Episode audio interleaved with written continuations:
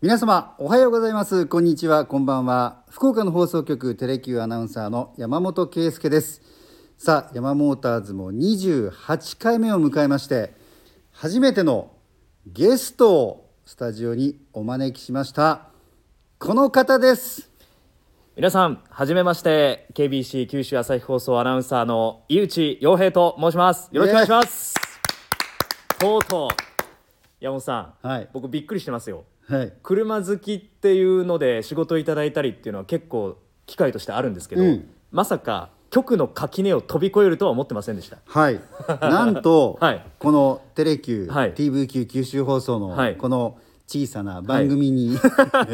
や KBC 九州朝日放送の方が来ていただいて。あのいつもこうテレビでね見てるあのさっきあの僕スポーツバタなんで、はい。ファンファンスポーツのね、うんうんうん。あのスタジオとかちょっとちらっと見せてもらったりして僕はちょっとこうあの遊園地に来たような感じの 気持ちで今ワクワクしてるんですけど。そうなんですよ、で今までね、はい。このテレキューラジオは、はいあの桜井アナウンサーが、はい。まあ他のエリアのうん。アナウンサーとはい。共演をしたことはあったんですけど、はいこのいわゆる在福いやそうですよね。で同はい。じエリアの、はい。まさにさっきおっしゃったように垣根を越えてっていうのは初めていやー本当にあのー KBC のアナウンス部長の田上アナウンサーをはじめ 私がもう顔も見えないような雲上の方々の許可を得てここに座ってますんで。ありがとうございます 僕もあの光栄です。本当に呼んでいただけて、はい、ありがとうございますであの、はい。そうなんですよ。田上さんにもね、はい丁寧なメールを 自分でて自分で丁寧なっていうのもおかしいけど、はい。先にあの、はい。お電話してはい。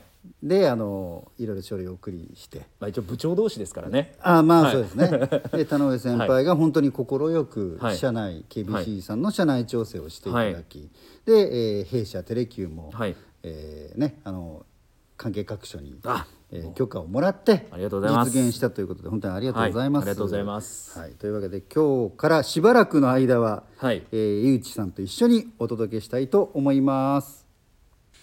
暑い時は「テレキューラジオ」寒い時も「テレキューラジオ」家でも外でもどこでも聞ける。ちょうどいいぬくもり「テレキューラっていうオープニングジングルなんですよ。いいですね。こじんまりしてます。僕これ初めて聞いた時に多分これ僕の知ってる結城先輩の声入ってるよなとか、ええ。あれこれ山本さんの声どれだとか、うん。あジョージさんの声これかなってこうテレキューの方々の顔を思い浮かべながら僕はほっこりした気持ちになりましたこれを聞いて。そうですか、はい。狙い通りです。あ じゃあ僕手のひらの上で転がされてる状態ですね。こじんまりと、はい。ほっこりと、はいえー親しみやすくというね。まずいですね。もう思うツボってやつですね で今はい話し合った通り、はい。ゆうちくんは、はい。えー我々テレキューのね、はい。あのスポーツアナウンサーたちと、はい。まあ、現場でそうですね。よく会うんですよね。はい。うん、で今もうこれもね有機、まあ、皆さんからアイディアあの部員たちで出し合ったんですけど、はい。まあ、ほぼ音楽担当結城良二が、はいえー作詞作曲へー。編曲あえギター。ギター弾いてるの？結城です。パイセンですか？そうです。わお。それで、えーとはい。みんなで歌ったんだけど、はい。あの何せ普通のスマートフォンの、はい。えー録音機能で使ってんで、クリアですえね、え私がちょっとねスマホより遠い位置にいたので、ほとんど声が聞こえていだからないだからちょっとこう顔がぼやぼやぼやってした感じのイメージだったんですね。山本さんどこやろうなと思って聞きながら。そうでしたか。はいすごくほっこりするジングルだなと思ありってがとうございます。聞かせていただいてました。はい、はい。であのーゆうちさん改めて、まあ、どんな人かとはい。いうのをねちょっと紹介したいんですけれども、はい。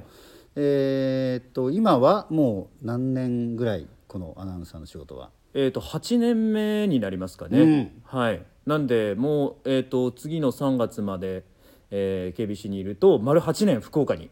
もうそんなに、はい、出身が愛知県名古屋市でして、まあ、愛知といえばトヨタのね、うん。お膝元愛知県で18年育ちまして高校出て4年間、えー、と東京横浜関東で、うん。大学4年間通いまして、就職活動をして、えー KBC に入社をしてアナウンサーをして、えー8年ほぼまあ仕事の8割9割ぐらいはスポーツで残り1割2割でいろいろこう仕事を CM であったりナレーションであったり別の番組であったりそれこそ朝の番組であったりとかいろんな仕事をさせてもらって福岡歴丸8年になろうかというところです。よどみない。いやいやいや。説明がよどみない。いやいやいやいや。でその中でもうこ 今のだから喋った経歴の中で多分だけで生きてたら山本さんとこうやってここに座ってお話しさせていただくことってなかったと思うんですけど、まあそうですね、はい、多分その経歴の中に僕が普段初めての人に話さないこととしては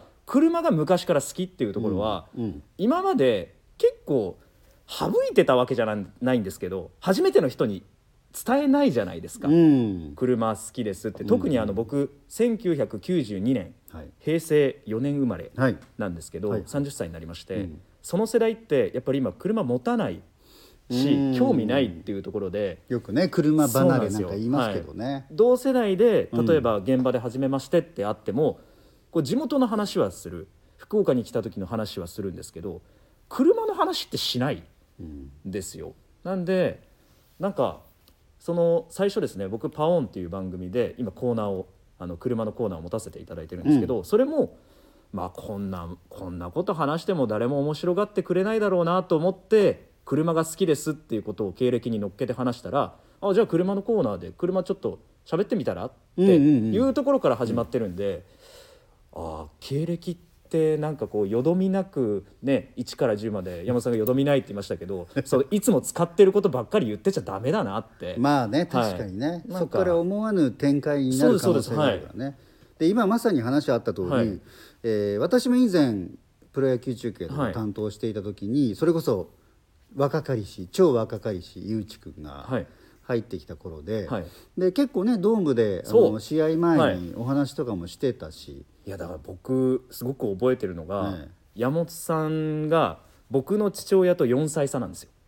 おそうです。山本さんの4年上が僕の父親なんですけどあそう。僕勝手に親父と話してる感じのあれでで、山本さんが覚えてらっしゃるか分かんないですけど最初に会った時に下の名前なんやってなってうんうんうんうん「陽平です」って言ったら「はいはいはい青陽平」って呼んでくださって、そこから「陽平陽平」って呼んでくれてた時は、うんうん。もう僕は親父だと思ってましたよ。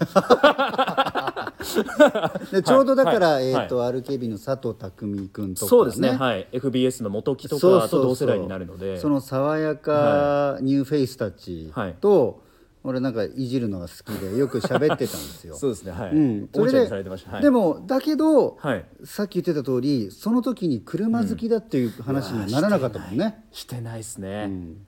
なんででしょうね。振り返ってみればだってそこで多分車の話になってれば絶対盛り上がってましたよね、うんうん。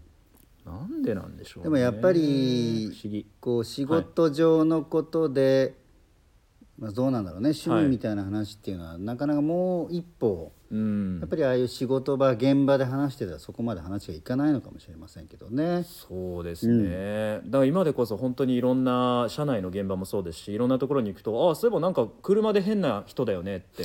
あ の全然違うあのスポーツバタじゃない制作バタの先輩とか、全くこうあの事務系の部署にいる方とかも「お前なんか車好きらしいな」みたいな「俺こんなん乗ってるんやけど、次乗り換えるのこれにしようと思ってお前どう思う?」みたいな「俺は車屋か」っていう感じのあーわかるあのわかる社内でいろいろ相談を受けるようにもなりまして、それがすごく楽しくて言ってみるもんやなっていいうやそうです、はい。だから例えば桜井ジョージとか、はい。木戸優雅とか、はい。後輩アナウンサーたちからも、はい。ちょっと車考えてるんですけどっていう相談を受けましたよ。はい。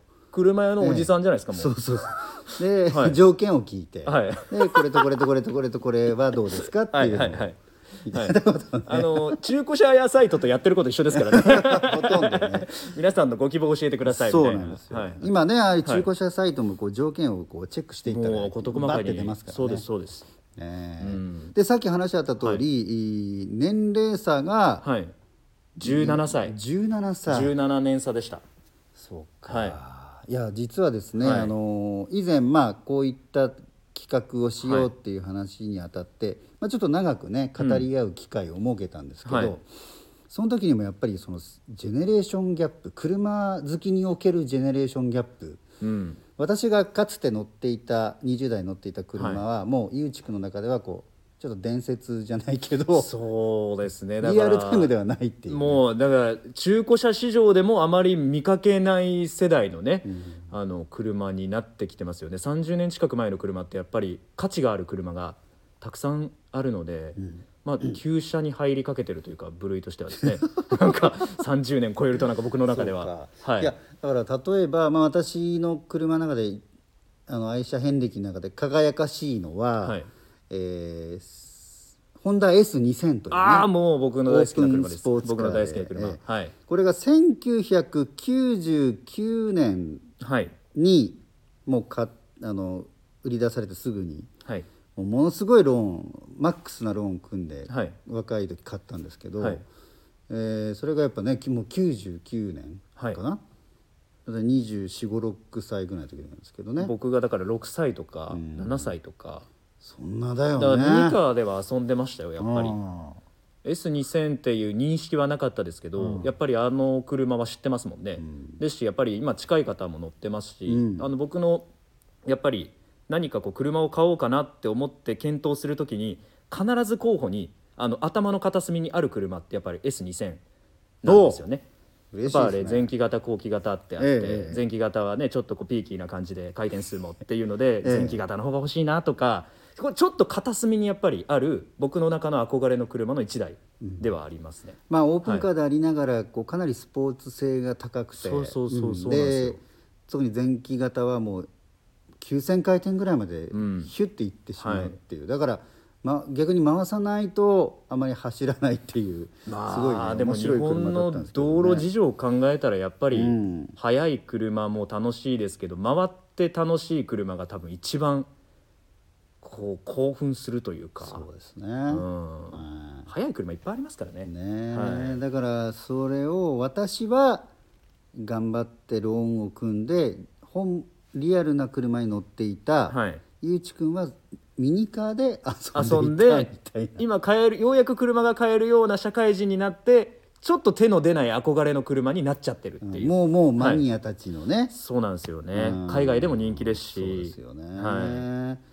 でもやっぱり昔じゃ考えられなかった。今そういう日本車ではい。売られ、あのは発売されてからもう20年20 30年年30年経つ車ですね。車たちがそこまでこう人気が出て価値が出るっていうのはねそうですごいですよね。やっぱり多分アニメとか、うん。あのワイルドスピード映画のうん。うん。影響で、やっぱ GTR 系もそうですし、R3233 あたりもそうですし、まあ、あのマツダのロータリーの FCFD のあたりとか、はいはい。オープンスポーツで言ったら NA ロードスターとか、やっぱあのあたりはもう手が出ない感じに ちょっとなってきちゃってるっていうか30年ぐらい前の車なんですけそうどね。そう。だからもうおじさんたちの間では、あのまま残しとけばよかったなっていう。そう。まあまあ実際にね。ねそう今なんでしょうね言ってますよ。維持するのは大変ですけど、うん。